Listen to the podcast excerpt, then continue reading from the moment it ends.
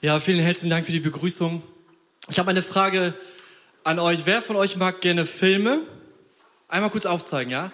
Wer von euch liest gerne Bücher? Sehr schön. Ich glaube, bei Büchern waren es mehr. Cool. Ich habe ein Zitat mitgebracht aus einem Buch. Dieses Buch wurde verfilmt vor einigen Jahren und ich will euch jetzt testen, okay? Ob ihr das, dieses Zitat kennt. So, seid ihr bereit? Ja, sehr schön. Ich hätte nicht gedacht, dass es so enden wird. Enden? Nein, hier endet die Reise nicht.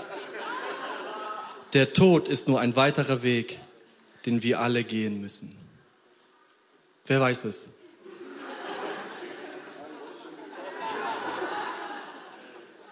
Spoiler. Herr der Ringe. Ihr wusstet es, oder? Wer wusste das, ohne dass er das gesehen hat? Sehr gut. Dieses Zitat ähm, oder diese, dieser Dialog äh, findet gerade in so einer Schlacht statt, ja. Und der kleine Hobbit, für ihn ist es das Ende, ja. Es klingt so nach nach düster, nach äh, Hoffnungslosigkeit. Und dann ist da der Gandalf. Also die sind mitten in einer Schlacht und Gandalf sagt: Hey, Ende? Nein, das ist nur ein weiterer Weg. Die Reise geht weiter. Da ist irgendwie so ein Hoffnungsschimmer. Okay? Da ist so eine Hoffnungsschimmer. Und warum sprechen wir oder warum spreche ich gerade über den Tod? Zwei Gründe. Wir werden heute im zweiten Gottesdienst eine Taufe feiern und das ist wie ein Begräbnis, ja, des alten Menschen, das erkläre ich gleich, und der, die Auferstehung eines neuen Menschen.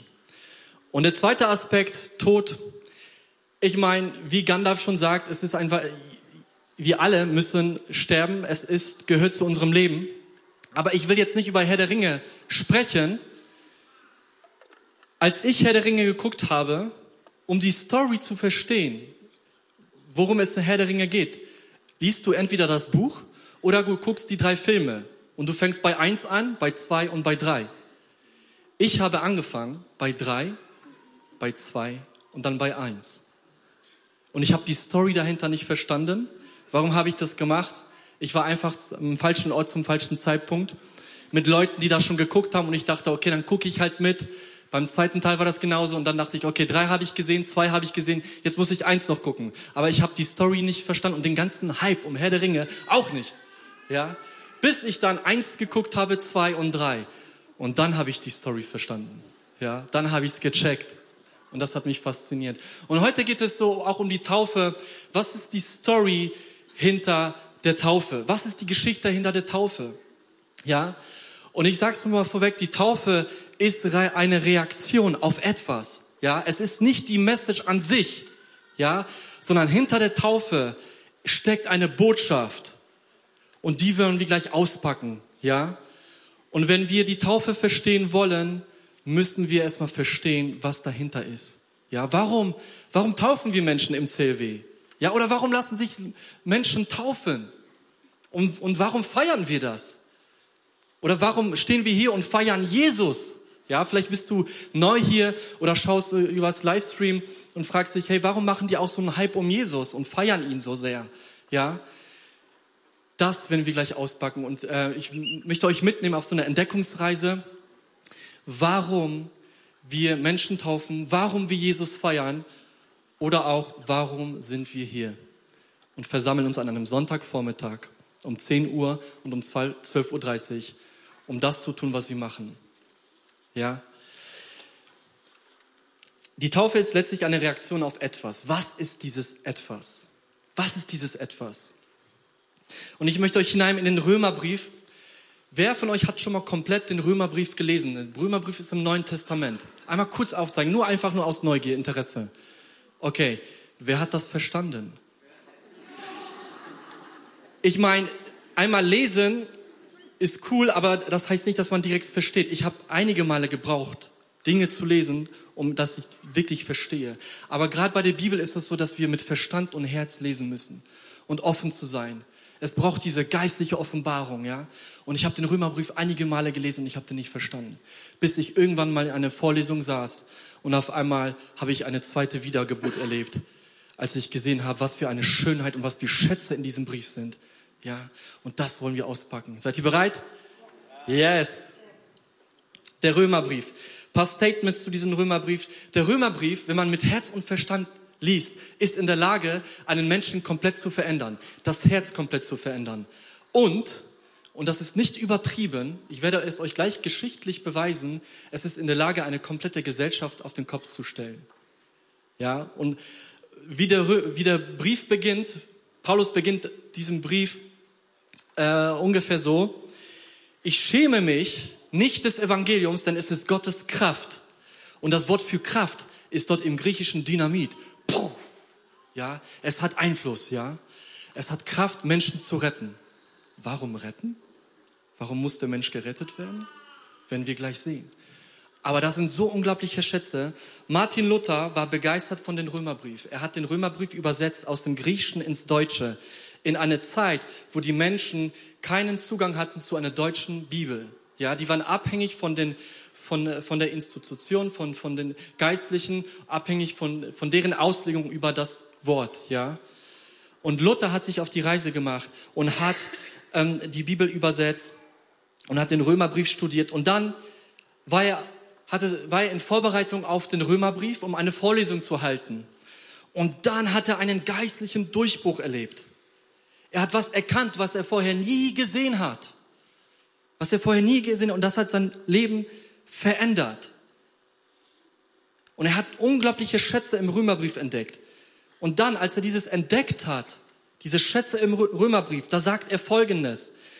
Da war mir, als wäre ich ganz von neuem geboren und durch geöffnete Türen ins Paradies eingetreten. Die ganze Bibel hatte auf einmal ein anderes Gesicht erhalten. Was hat Martin Luther da entdeckt? Was hat er im Römerbrief entdeckt?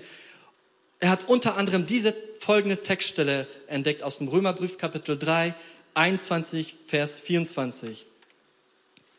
Und da steht folgendes. Jetzt aber ist unabhängig vom Gesetz Gottes Gerechtigkeit offenbart worden, bezeugt durch das Gesetz und die Propheten. Gottes Gerechtigkeit aber durch Glauben an Jesus Christus für alle, die glauben. Denn es ist kein Unterschied, denn alle, denn alle haben gesündigt und erlangen nicht die Herrlichkeit Gottes und wurden umsonst gerechtfertigt durch seine Gnade, durch die Erlösung, die in Christus Jesus ist. Hey, das ist die zentrale Stelle im Römerbrief. Wenn wir die nicht verstehen, verstehen wir das Christentum nicht. Ich würde sogar behaupten, das ist eines der wichtigsten Stellen in der Bibel. Weil das, was hier steht, ist eine unglaubliche Wahrheit, ähm, die, die äh, Luther entdeckt hat, die sein Leben freigesetzt hat, ähm, die Paulus Leben verändert hat, ja. Und er schreibt darüber. Es ist die zentrale Stelle und, und das ist, und wenn wir die Stelle verstehen und lesen, das ist der Grund, warum Jesus die einzige Wahrheit ist.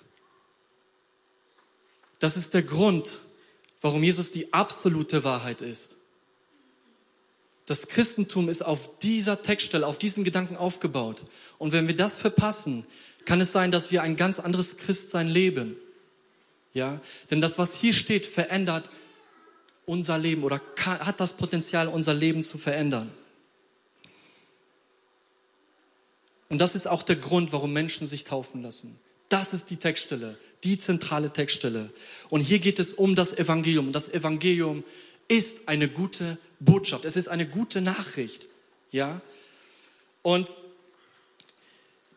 Paulus sagt in Vers 23 in diesem Text, denn alle haben gesündigt und erlangen nicht die Herrlichkeit Gottes. Ja, und das ist etwas, ähm, womit der moderne Mensch aus, dem, aus der westlichen Welt vielleicht nicht so übereinstimmt, vielleicht Probleme sieht. Hey, Sünder ist doch schon uralt, das ist ja etwas von gestern. Ja, darüber spricht man gar nicht und das ist eigentlich auch gar nicht relevant. Who cares? Was ist? Das macht keinen Unterschied, ob ich jetzt richtige Dinge tue oder falsche Dinge. Ja? Und Paulus sagt das ganz deutlich, denn alle Menschen, alle Menschen haben gesegnet und erlangen nicht die Herrlichkeit Gottes. Und im Römer 1 und 2 sagt Paulus, dass alle Menschen verloren sind in ihrer Sünde und dass alle Menschen schuldig vor Gott sind. Alle Menschen, ja? Alle Menschen. Und ich möchte euch was zeigen. Vor allem, wenn man an Sünde denkt, da haben verschiedene Menschen Assoziationen, was Sünde ist. Ja, einige denken über Sünde, es ist einfach ein Regelverstoß. Nein, es ist viel mehr als das. Es ist viel mehr als das. Wenn man sich das griechische Wort anschaut, dann bedeutet Sünde, dann bedeutet Sünde Zielverfehlung. Wir haben das Ziel verpasst. Eine Zielverfehlung, ja. Das Alte Testament oder das Gesetz wurde den Juden gegeben ähm, und das Gesetz zeigt auf, dass der Mensch nicht in der Lage ist, sich an das Gesetz zu halten. Und Zielverfehlung bedeutet, ich, ich treffe nicht diese rote Mitte. Es ist unmöglich. Das sind diese 100 Punkte. Zielverfehlung oder Sünde bedeutet, hey, ich habe dieses hier verpasst. Das ist diese Herrlichkeit Gottes, ja. Das heißt, ich als Mensch entspreche nicht den moralischen Vorstellungen von Gott, nicht seinem Wesen, nicht seinem Charakter. Warum ist das so? Weil der Mensch sich von Gott getrennt hat. Es war nicht am Anfang so. Ja, wir kennen die Geschichte von Adam und Eva. Gott hat sie erschaffen, um in Beziehung, Intimität miteinander zu sein, sich zu connecten. Das ist der, war der Wunsch Gottes. Ja, aber der Mensch hat sich gegen Gott entschieden. Und das ist in der Situation, in der wir als Menschenbürger, als Bürger hier auf dieser Erde sind. Wir haben dieses Ziel verpasst und auch entsprechend nicht dem Charakter Gottes. Ja. Und darüber will ich sprechen. Und vielleicht fragt sich halt jemand, ähm, ja, Schuld und Sünde ähm, ist vielleicht noch ein bisschen fremd, aber ich will es kurz darstellen. Paulus zählt Sünden auf im Römerbrief Kapitel 1 und 2 und die haben es in sich. Ja, und wir sitzen da alle in einem Boot. Wir können, ich darf nicht mit einem, meinem Finger auf andere Menschen zeigen. Wenn überhaupt, zeige ich zuerst auf mich aber nicht auf andere. Dazu habe ich kein Recht. Das heißt, wenn jemand ähm, ähm, in Sünde lebt, ich habe kein Recht, mit meinem Finger auf diesen Menschen zu zeigen. Wenn, dann zeige ich selbst auf, auf mich. Weil wir alle in einem Boot, in demselben Boot sitzen. Ja? Alle.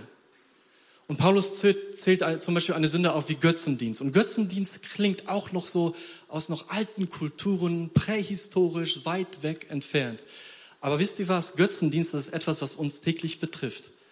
Es gab zum Beispiel, die Griechen haben an die Göttin Aphrodite geglaubt. Da gab es eine Statue und äh, sie war eine, eine Göttin der, der Lust, der Begierde, äh, der Sexualität, ja. Und Menschen haben sich vor ihr gebeugt und haben ihr geopfert, um dort erfolgreich zu sein, in diesen, um, um, um äh, begehrlich zu sein, um, um fruchtbar zu sein. Das würde heute in unserer Gesellschaft keiner machen, sich vor einer Statue zu beugen, richtig? Aber schaut mal, wie viele Menschen haben ein Ideal, was sie erreichen möchten, was Sexualität angeht, was ihren Körper angeht. Ähm, ich nehme als Beispiel jetzt auch Frauen, die zum Beispiel ein Ideal haben. Ich möchte so schön sein wie diese, diese Person und tue alles, gehe über Leichen und am Ende äh, stellt sich dabei raus, dass man irgendwie in, in Depression äh, kommt, weil man nicht diesem Ideal entspricht. Das ist dasselbe, als ob man damals äh, der Göttin Aphrodite Opfer gebracht hat. Oder es gab auch Götter, äh, denen man Opfer gebracht hat, um erfolgreich zu werden. Das würde heute auch keiner machen, sich vor einer Statue zu beugen.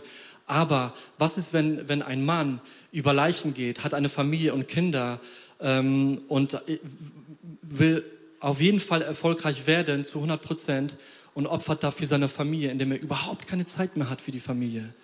Kein Kontakt mehr.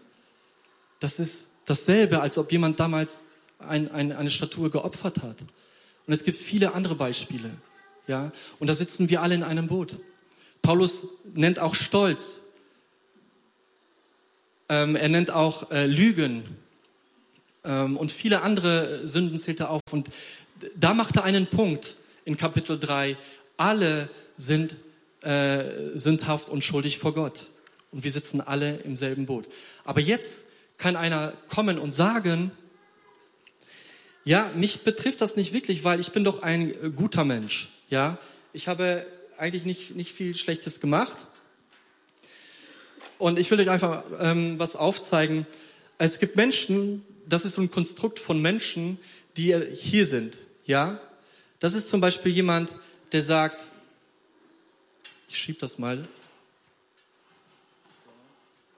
Das ist zum Beispiel jemand, der sagt, ja, ich zahle meine Steuern, ich gehe vielleicht, ähm, ich spende auch hin und wieder, habe eine Familie, aber eigentlich bin ich doch gar nicht so schlimm, ja.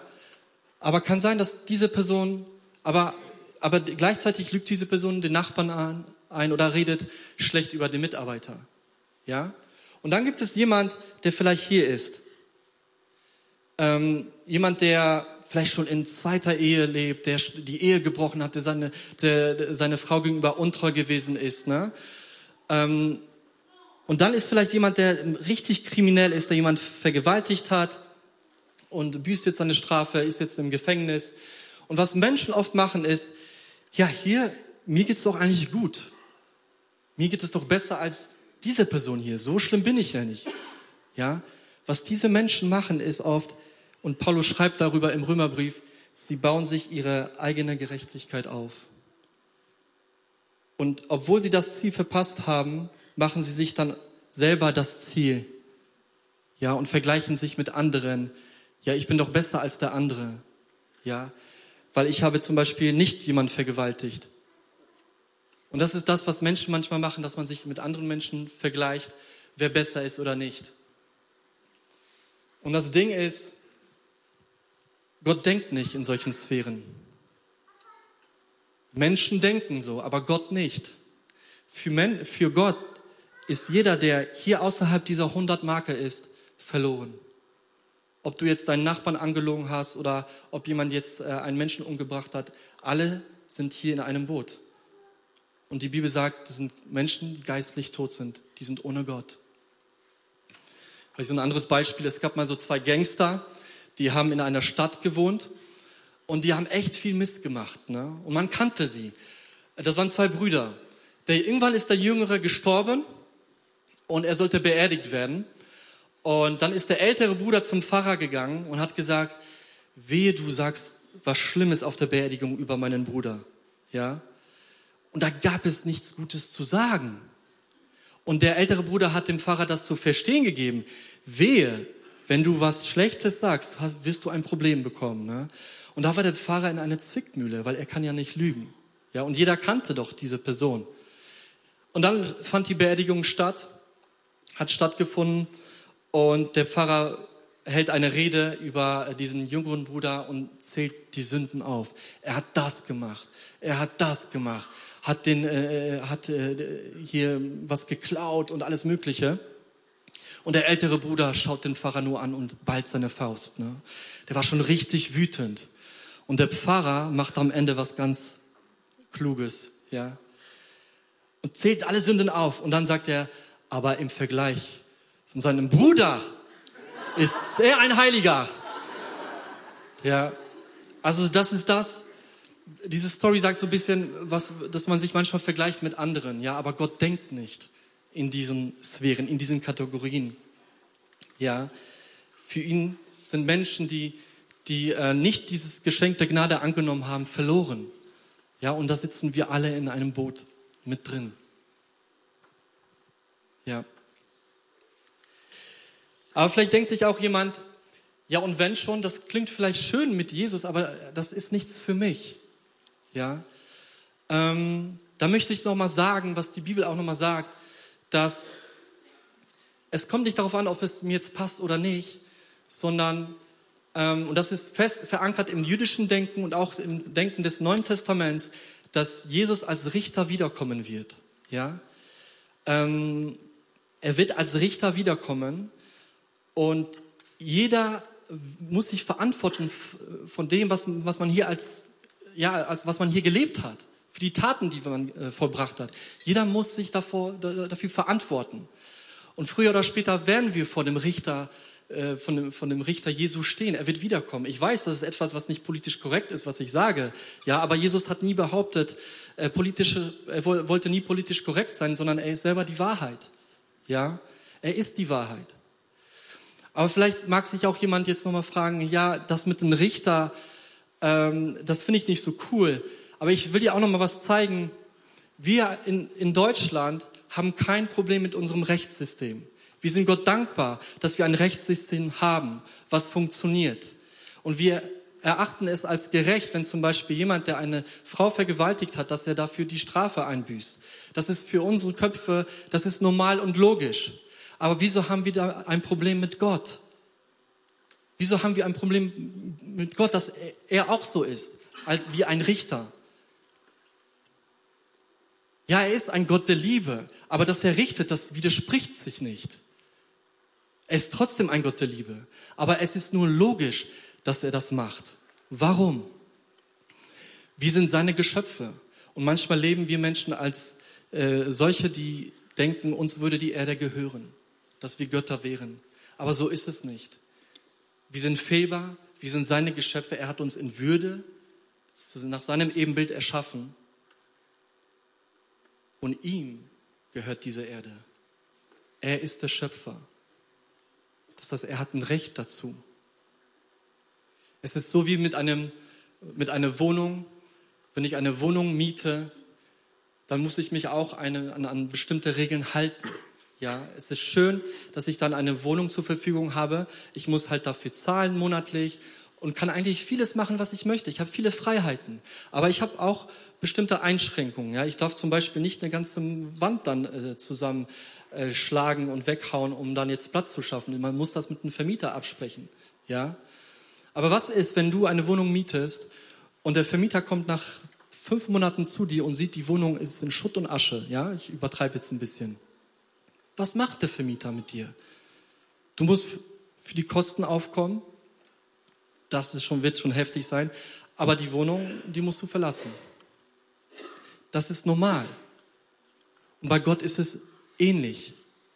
Irgendwann muss sich der Mensch vor ihm verantworten für das, was er, was der Mensch gemacht hat.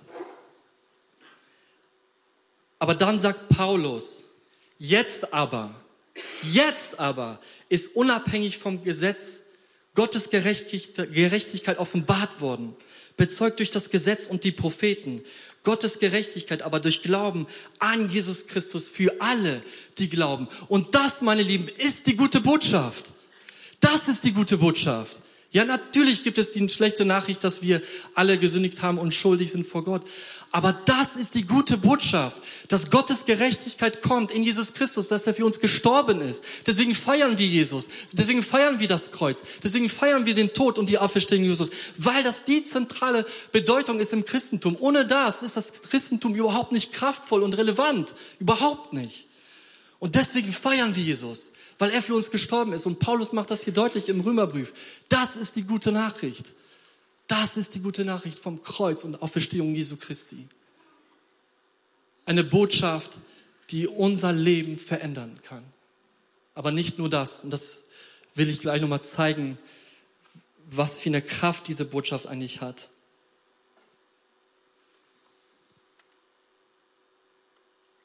So, wir kommen nur aus diesem Schlamassel raus. Es gibt nur eine Möglichkeit, aus diesem Schlamassel rauszukommen. Die Frage ist, wie bekomme ich diese 100 Punkte? Wie? Durch Jesus Christus. Und deswegen ist sein Tod für uns so wichtig. Ja. Und Paulus schreibt darüber, sein Tod ist für uns so wichtig. Aber es gibt eine Sache, die wir tun müssen, nur eine Sache. Dieses Geschenk der Vergebung anzunehmen. Mehr nicht. Und Paulus sagt, diese Gerechtigkeit Gottes für alle, die glauben. Was ist die Gerechtigkeit Gottes? Ich lade kurz den Timo nach vorne. Gib mal den Timo einen Applaus.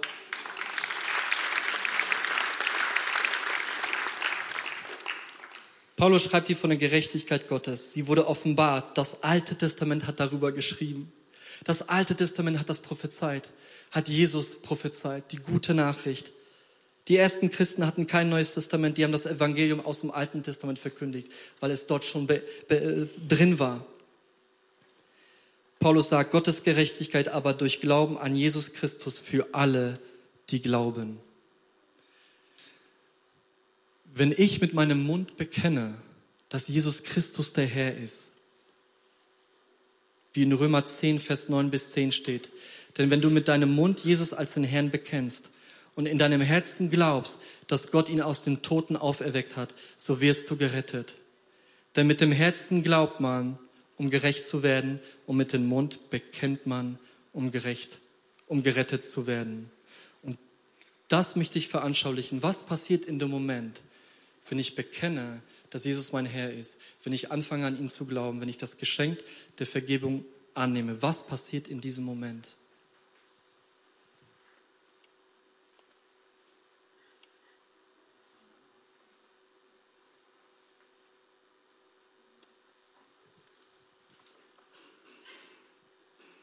ich nenne das jetzt den Mantel der Gerechtigkeit. Ja. Vorher hatte Timo nicht diesen Mantel der Gerechtigkeit, dieses weiße Gewand.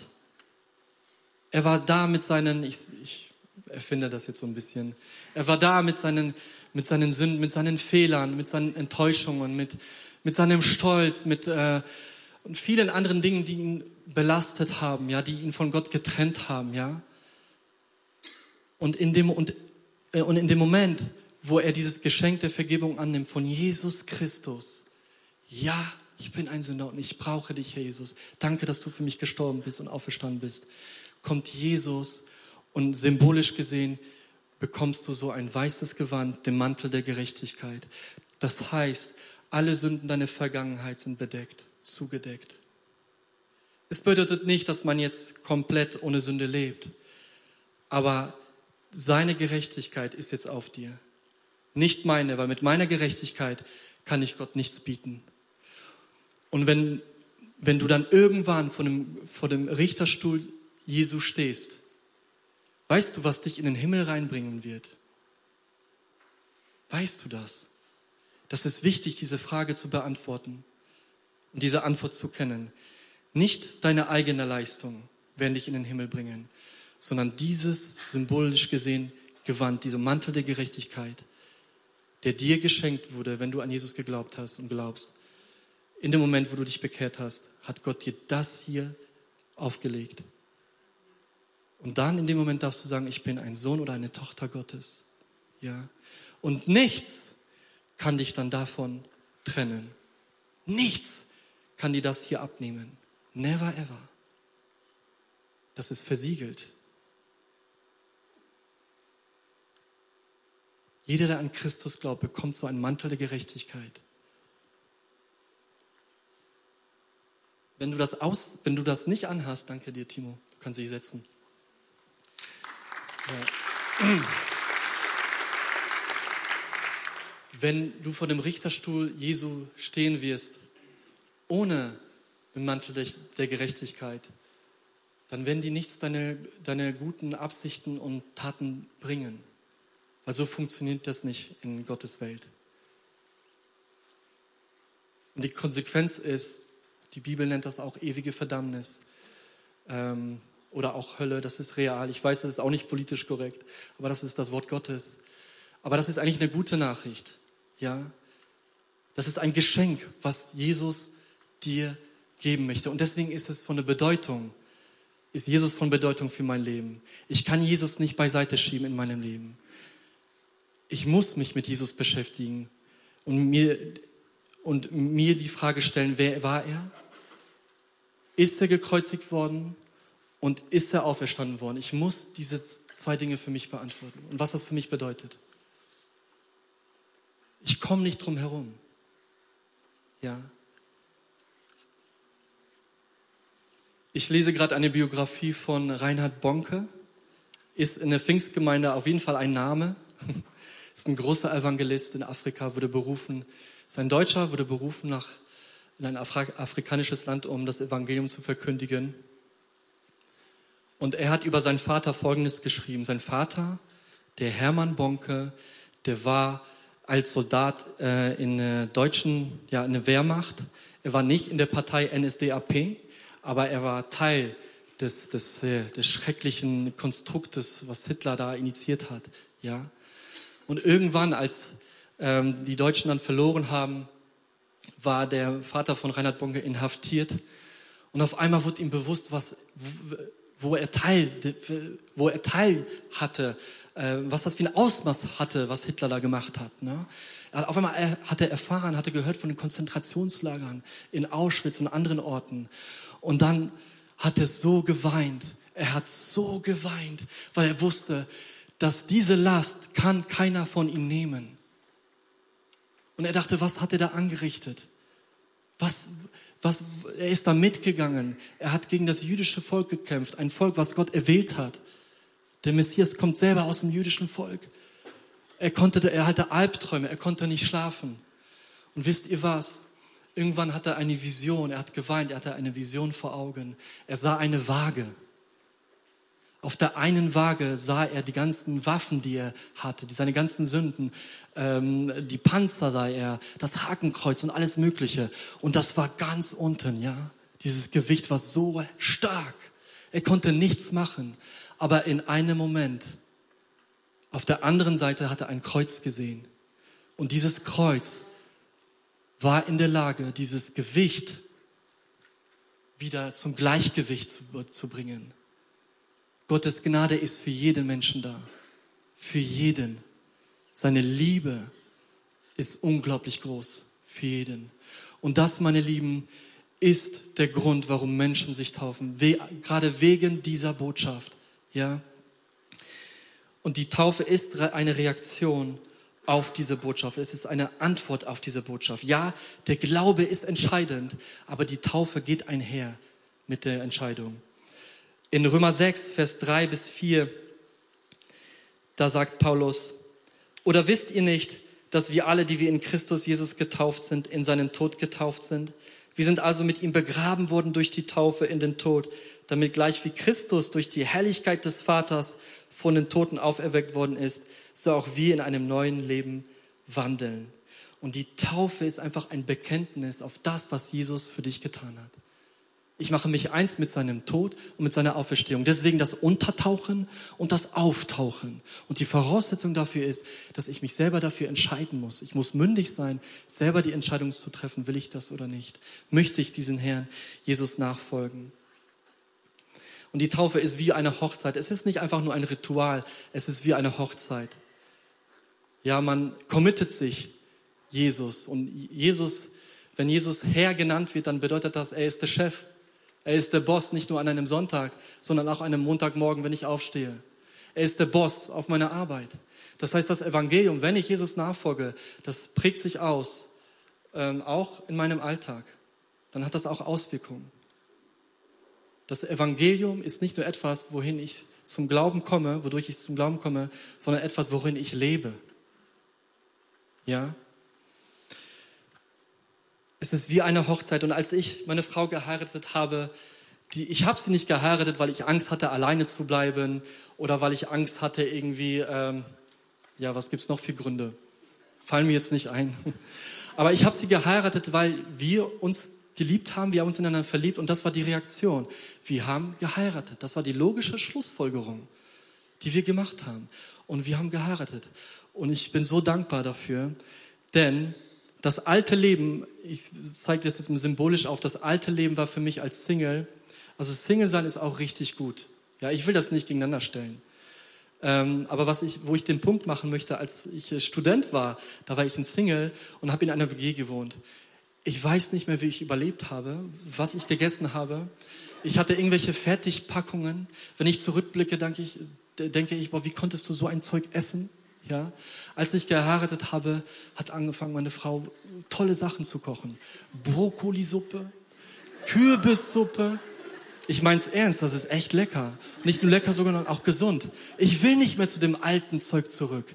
Ja, ich will da bleiben und dass meine Frau weiterhin so toll kocht. Ja, manchmal mache ich es auch, aber sie ist äh, da die Spezialistin. Ich will nicht mehr zu den alten Lifestyle. Ich will nicht mehr hier zurück. Ich will da leben. Ja? Und hierhin komme ich nur durch äh, Gottes Gnade. Nur dahin. Und ich weiß, es gibt Momente, wo du auch als Christ dich fühlst. Du bist zwar hier und du weißt, du bist erlöst und du, dir ist vergeben, aber du fühlst dich, dass du hier bist. Richtig? Manchmal fühlt man sich so.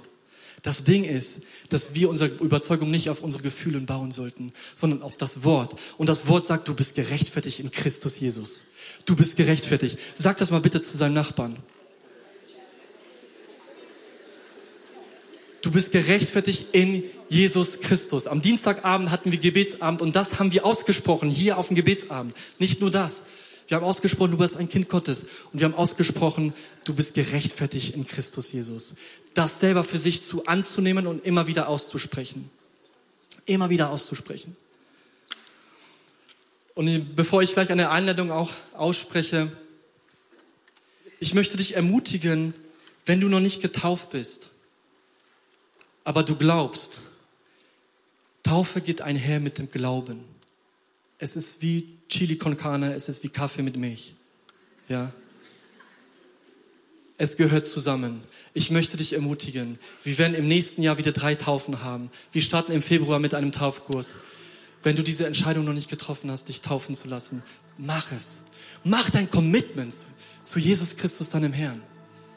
Gott mag Commitments. Er hat selber sich committed zu uns. Und deswegen mag er das. Ja? Ich möchte dich ermutigen, dass du es tust. Mit einer Einladung aussprechen für Menschen, die noch nie sich für Jesus entschieden haben und die vielleicht hier sitzen und gerade sich so fühlen. Ja, ich bin ja gut und wofür brauche ich Jesus? Und du hast jetzt das erste Mal so das Evangelium gehört und auch so Jesus als Richter, Jesus auch als Schöpfer und wo, dass das alles zusammenhängt. Und vorher hast du es nicht so wirklich äh, gesehen und du dachtest, ja, ich muss Gott irgendwie zufriedenstellen mit meinen Leistungen. Aber das musst du nicht und das kannst du auch nicht.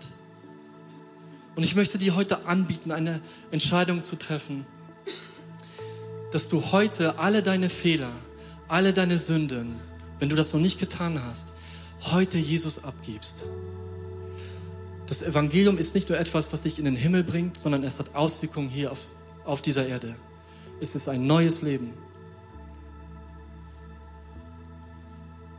Wenn du diesen Mantel der Gerechtigkeit haben möchtest, dieses Geschenk, was Christus dir gibt, dann kannst du jetzt gleich die Entscheidung treffen. Lass uns gemeinsam aufstehen. Und auch wenn du hier im Livestream auch zuschaust und du hast das gehört, dann möchte ich dich ermutigen, wenn du es möchtest, kannst du auch hinter der Kamera, hinter dem Livestream die Entscheidung treffen für Jesus Christus. Er ist auch dort, wo du gerade bist, auf der Couch oder wo auch immer. Ja. So. Wenn du das möchtest, das Geschenk der Vergebung anzunehmen, den Mantel der Gerechtigkeit, dann gib doch mal kurz ein Zeichen, damit wir gleich gemeinsam beten können. Ein kurzes Handzeichen. Wenn du dich zu Jesus Christus committen möchtest und das Geschenk annehmen möchtest.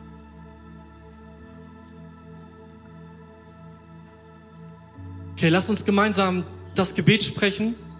Als Gemeinde, auch für die, die sich entschieden haben, mit dem Livestream oder auch hier, gemeinsam als Gemeinde das Gebet sprechen. Vater im Himmel, Vater. danke, dass du mich liebst. Danke, dass du mich liebst.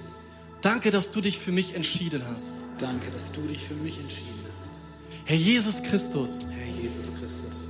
Du bist für mich gestorben und auferstanden. Du bist für mich gestorben und auferstanden. Vergib mir meine Schuld. Vergib mir meine Schuld. Ich wähle dich jetzt. Als meinen Retter und Herrn. Dir will ich folgen. Amen. Amen. Halleluja.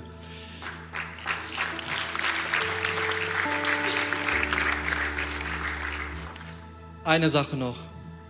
Ich möchte, dass du dir nochmal heute neu bewusst machst, was für ein Geschenk Gott auf dir gelegt hast, wenn du dich für Jesus entschieden hast. Du bist gerechtfertigt in Christus. Wenn du heute nach Hause gehst, geh bitte mit diesen Gedanken nach Hause. Ich bin gerechtfertigt in Christus. Aber noch eine Sache. Das ist etwas, als ich dafür gebetet habe, nochmal ähm, mir bewusst wurde und was ich heute noch mitgeben möchte. Es sind so viele Menschen, die hier sind aber die haben das hier noch nie kennengelernt, weil sie vielleicht ein falsches Bild haben von Gott. Wir sind nicht dazu berufen, Menschen auf Menschen mit Finger zu zeigen und sie zu verurteilen, sondern Menschen zu segnen. Und dass andere Menschen in die Berührung kommen mit der Kraft des Evangeliums. Amen. Das wäre mein Wunsch, das in die Woche hineinzutragen und zu gucken, wo sind Menschen in meinem Umfeld? Wo ist die eine Person oder die eine? Ja, die eine Person, die das noch nie gehört hat. Und bring es rein. Bring es ein mit Gottes Hilfe. Herr Jesus, ich danke dir für diesen Gottesdienst. Ich danke dir für dein Wort. Ich danke dir für deine Gnade, Herr Jesus, dass wir wirklich umsonst gerechtfertigt werden, Herr. Danke für das Kreuz und die Auferstehung.